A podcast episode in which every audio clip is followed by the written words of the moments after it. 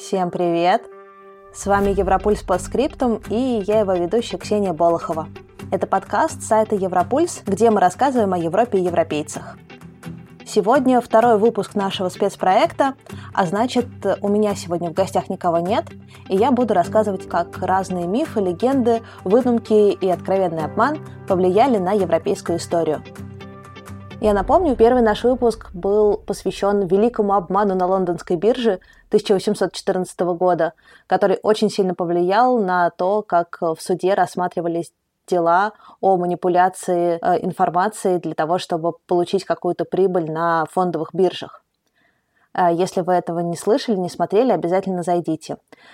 И я напоминаю, что все наши выпуски по спецпроектам, а это не только аудио, есть еще и мультимедийные лонгриды. Ссылка на лонгрид по этому выпуску будет в описании. Обязательно зайдите, посмотрите, там очень красиво. Сегодня речь пойдет о подложном документе и об одной из мощнейших европейских династий. Это каролинги – Наверное, их можно назвать королями Франции, хотя в то время, когда они находились у власти, а это с 8 по 10 века, никакой Франции не было. И вот эти самые королинги называли себя королями франков. Так, ну давайте немножко разберемся, что же это за династия такая, почему она такая крутая и важная. Пожалуй, самый известный представитель этой династии – это Карл Великий. Он э, первый после развала Римской империи попытался объединить Европу и за это получил впоследствии прозвище «Отец Европы».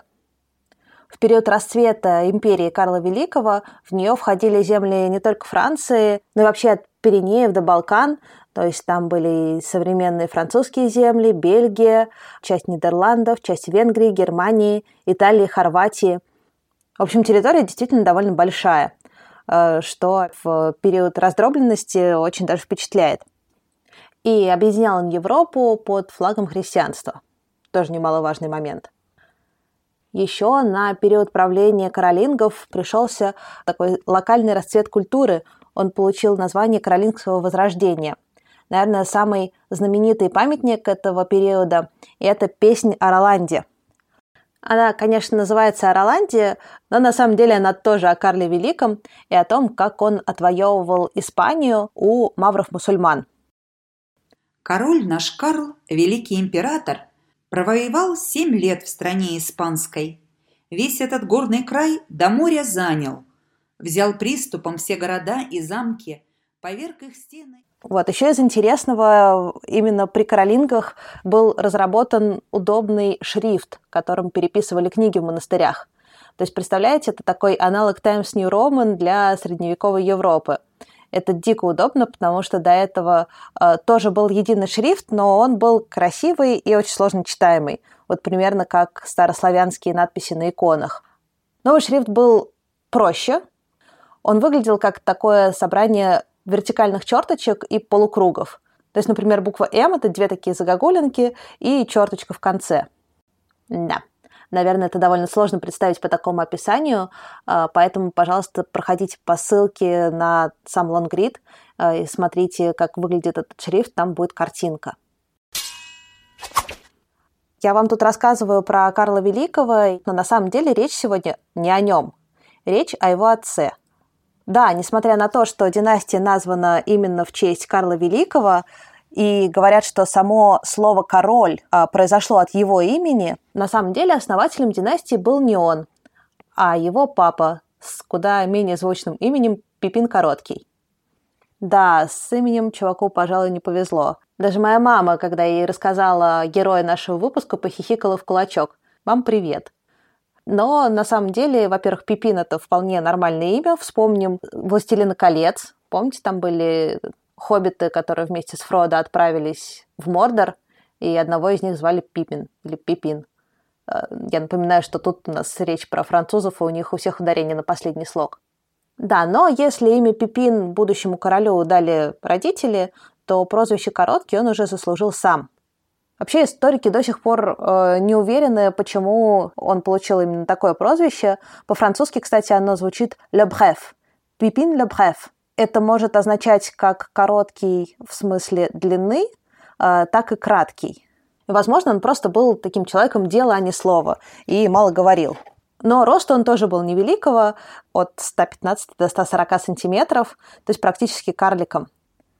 Конечно, в средние века, в принципе, рост людей был меньше, чем сейчас, а, но даже для тех времен это было прям немного. А, например, в его гробнице в Сен-Дени, где он похоронен рядом с женой, там прям такой парный саркофаг. Не подумайте ничего такого, его жена радостно пережила его на пару десятков лет, а, но, тем не менее, их похоронили вместе. Так вот, по размерам саркофага прям видно, насколько Пипин более миниатюрный, чем его жена. Сейчас я тут сделаю небольшое отступление, потому что Пипин короткий и его жена, Берта большая нога, это совершенно потрясающая пара. Они стали прототипом сказки о Золушке. История была о том, как э, будущий король, правда, он был не принцем, а майор-домом, но мы еще до этого доберемся. Так вот, о том, как будущий король искал свою суженую по размеру ноги, только на самом деле у Берта ноги были не очень маленькие, как у Золушки, а очень большие. Есть исторические свидетельства о том, что у нее было плоскостопие и косолапие, и то и другое действительно увеличивает размер ног. Так вот, легенда была такова.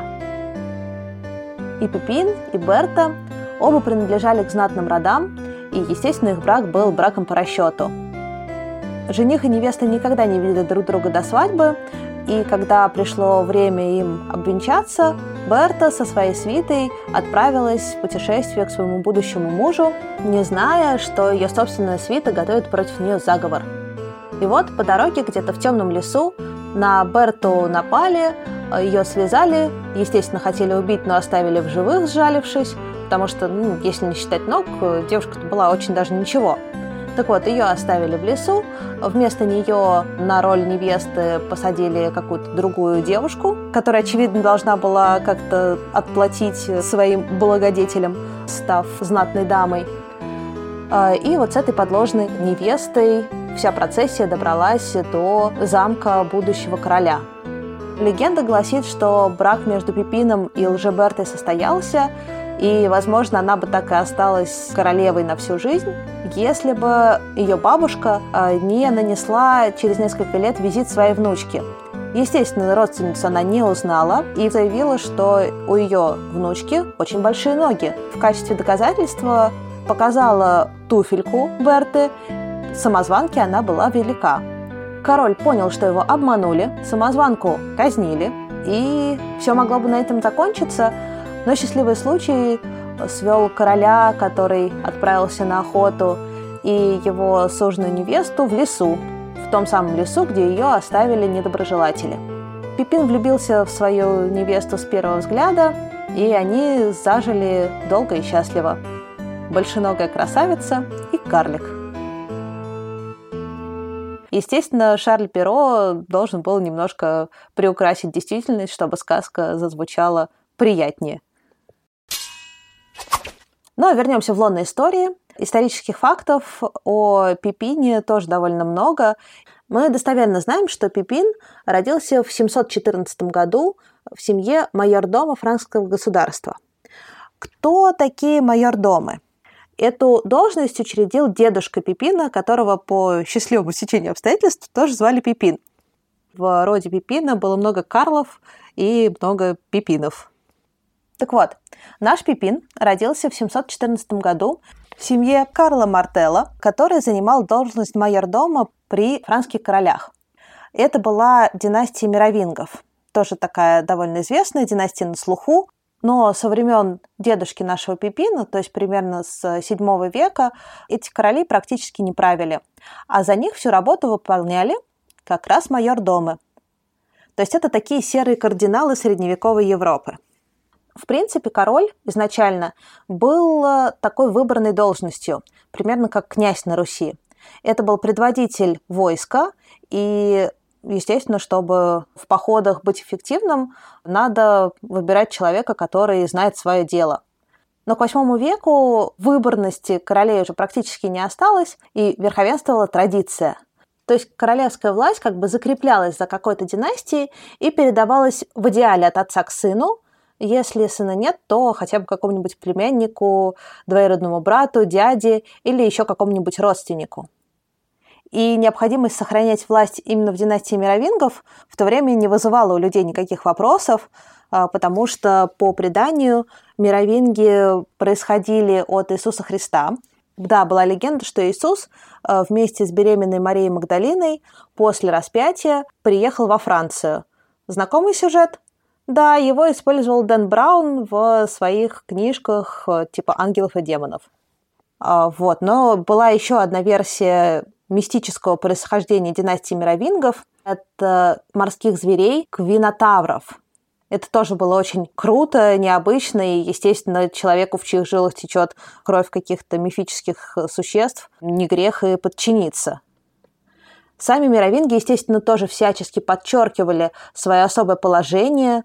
Например, у них э, были свои особые королевские имена. Они все начинались с буквы «Х», Последний мировинг, которого как раз сверг Пипин Короткий, Хильдерик. А еще все мужчины этого рода носили длинные волосы. Это тоже был признак их силы и святости, королевской власти. После смерти отца Пипин и его брат Карломан заняли как раз позицию майордомов. Первые несколько лет они оба были постоянно в походах, завоевывали земли, оккупированные неверными – и присоединяли их к своей христианской державе. Несмотря на свой рост, Пипин был отличный полководец, и до того, как стал королем, он практически не вылезал из походов и объединил всю территорию нынешней Франции, плюс-минус. После возвращения из походов Пипин и Карломан выбрали разные пути. Карломан решил отправиться в монастырь и добровольно постригся в монахи – хотя многие историки подозревают, что это решение было не таким уж добровольным, а Пипин начал фактически управлять э, землями франков. И тут он совершает свою первую попытку стать королем, управлять страной не только де-факто, но и де-юре. Как же ему быть? За мировингами, несмотря на то, что уже долгие годы они фактически не правят, а только являются такими номинальными фигурами, тем не менее у них репутация настоящих королей. А у Пипина такого нет. Во-первых, его предки явно люди. Во-вторых, как мы помним, он сам чуть ли не карлик, и в красоте и представительности тягаться с Хильдериком ему было ну, прямо сложно. Тогда он решает написать письмо Верховному понтифику, Папе Римскому. Кстати, говорят, что это именно его жена, Берта Большая Нога, подсказала ему такой ход. Возможно, если бы не она, э, не было бы у нас династии Каролингов. Итак, Пипин пишет письмо папе Захарию. Ну, вернее, это пишет его придворный писарь, потому что сам король был неграмотным. Он обращается к папе с вопросом, кто должен носить титул короля? Тот, кто им просто обладает по праву рождения, или тот, кто фактически делает всю работу? Папа Захарий, видимо, понял намек и ответил Пипину, что королем должен называться тот, кто на самом деле держит власть и правит государством. Вооружившись таким авторитетным документом, Пипин собирает франкскую знать, предъявляет им ответ папы и предлагает себя в качестве короля – а так как реальная власть была у Пипина, никто особо ему и не противится. Последний мировинг был пострижен в монахи. Те самые длинные волосы, которые были признаком его королевской власти, были острижены. А сам Пипин помазан на королевский престол епископом франков. Казалось бы, вопрос решен. Но авторитет, а уж тем более авторитет короля, не приходит так просто, и у многих знатных франков были большие сомнения относительно легитимности Пипина. Одно дело, ты классный полководец, это, конечно, все здорово, но вот на королевскую власть, которая вообще-то санкционирована Богом, тебе замахиваться не стоит, дружочек. Пипин чувствует себя неуверенно, и дело тут скорее не в его личном правлении, а в том, что его звание, скорее всего, не будет закреплено за его родом. Его потомки смогут легко потерять королевскую власть, если только ее не закрепить как минимум так же прочно, как она была у мировингов. Ну, посудите сами. Если одного короля избрали, то почему бы не избрать следующего? В общем, надо было что-то делать. И решение как будто само пришло в лице нового папы, Стефана II. Как вы уже поняли, время, когда зародилась, да и, в общем-то, существовала династия Каролингов, в Европе было, мягко говоря, неспокойное. Войны были постоянно, воевали все со всеми. Самые ожесточенные бои, наверное, были между христианами и язычниками. И именно в такую заварушку оказался вовлеченным Стефан II. Итальянским землям с севера грозили язычники-лангобарды – и новоиспеченный понтифик пытается с ними как-то разобраться. Он даже пробовал напрямую обращаться к королю лангобардов Айстульфу, но переговоры ни к чему не привели, и Стефан II начал искать, с кем бы подружиться против лангобардов. И тут просто звезды сошлись, потому что у Пипина было то, чего не хватало папе, а именно обученное и боеспособное войско – у Папы Римского было то, чего не хватало Пипину – божественная связь и потенциальная легитимность. Тогда Стефан II едет к королю франков в город Мец, и там просит защиты у Пипина Короткого, а взамен предлагает ему королевскую корону, самую-самую настоящую. И вот тут есть небольшая заковыка, потому что до сих пор папы римские не могли вот так просто раздавать короны светским правителям. Но у Стефана был припрятан козырь в рукаве, а именно древний и очень важный документ. Стефан II даже привез его с собой и показал королю, а также всем собравшимся, естественно, такие переговоры велись не за закрытыми дверями. Что было написано в документе, никто, конечно, прочитать не мог, потому что тогда все были безграмотными. Как мы помним, даже Пипин читать толком не умел. А, но, по словам папы, этот документ давал ему право наделять властью и божественным благословением королей, так как он сам является верховным вообще человеком, верховным правителем в Западной Римской империи. Документ этот – дар Константина, или его еще называют Вена Константинова. Предположительно, его составил Константин Великий, император Римской империи, еще той самой могущественной Римской империи, который утвердил христианство в качестве государственной религии в Риме. И, собственно, сам Константинов дар э, – это скорее не юридический документ, а такое жизнеписание и объяснение, почему христианство – это хорошо, а в Риме это вообще все. Документ начинается с жизнеписания самого Константина. А, там рассказывается, как э, император, будучи язычником, заразился проказой, и ничто не могло ему помочь. Тогда он призвал своих языческих жрецов, и те посоветовали ему искупаться в крови младенцев.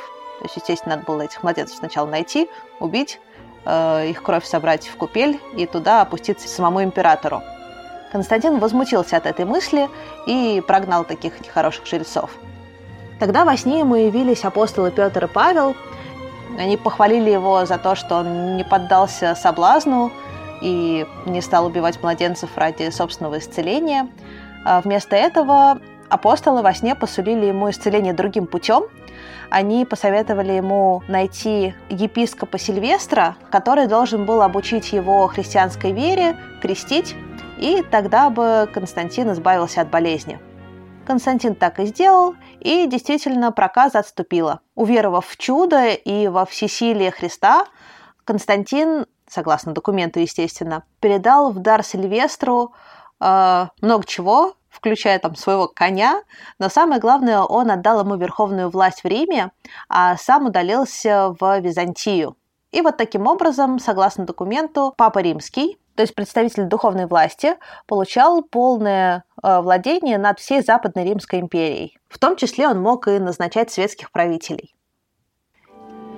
Пипин II снова был помазан на царство уже Папой Римским, за которым стояла вот такая громадина авторитета, как Константинов дар.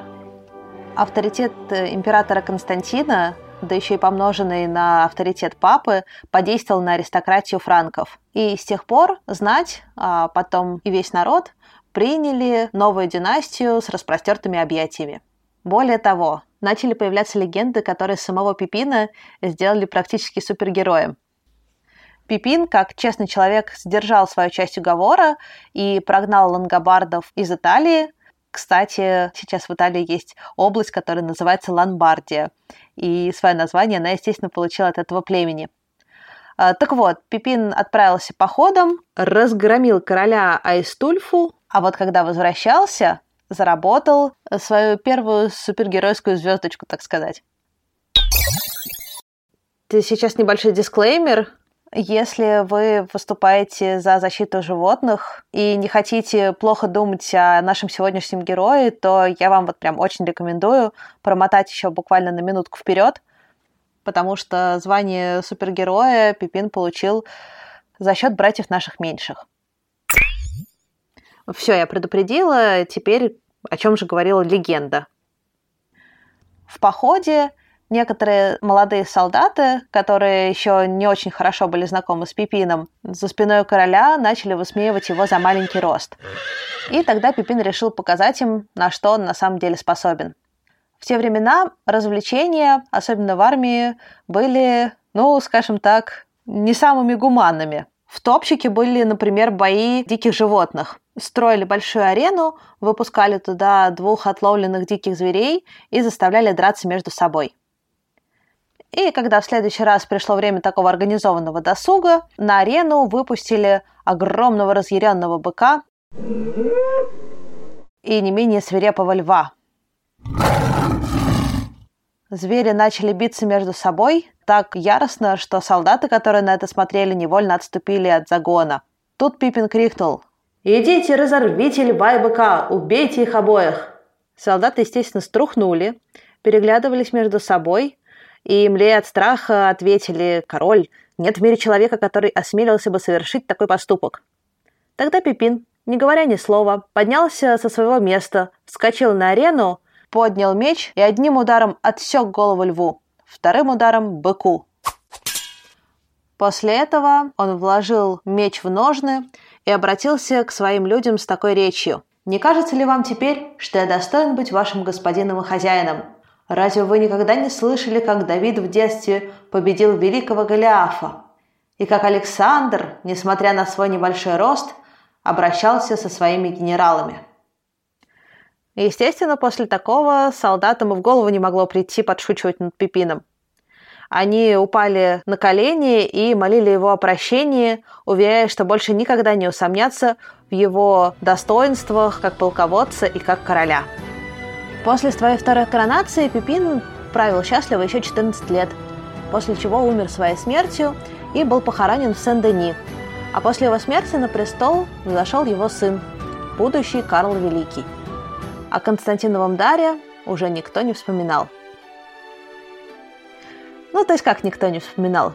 В связи с каролингами Константинов дар больше не всплывал. Но вообще в Европе он наделал еще много шума, потому что папы римские использовали его очень активно, отстаивая свое право на владение землями и оправдывая свое вмешательство в дела государств